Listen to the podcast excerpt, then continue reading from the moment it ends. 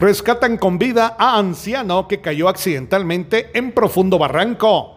La patrulla de rescate de bomberos voluntarios localizaron, estabilizaron y evacuaron a Jesús Zacarías de 75 años, quien cayó accidentalmente en un barranco del sector La Loma de Santa Cruz del Quiché. Fue trasladado al Hospital Regional Santa Elena. Desde Emisoras Unidas Quiché, Carlos Recinos, Primera Noticias, Primera Deportes.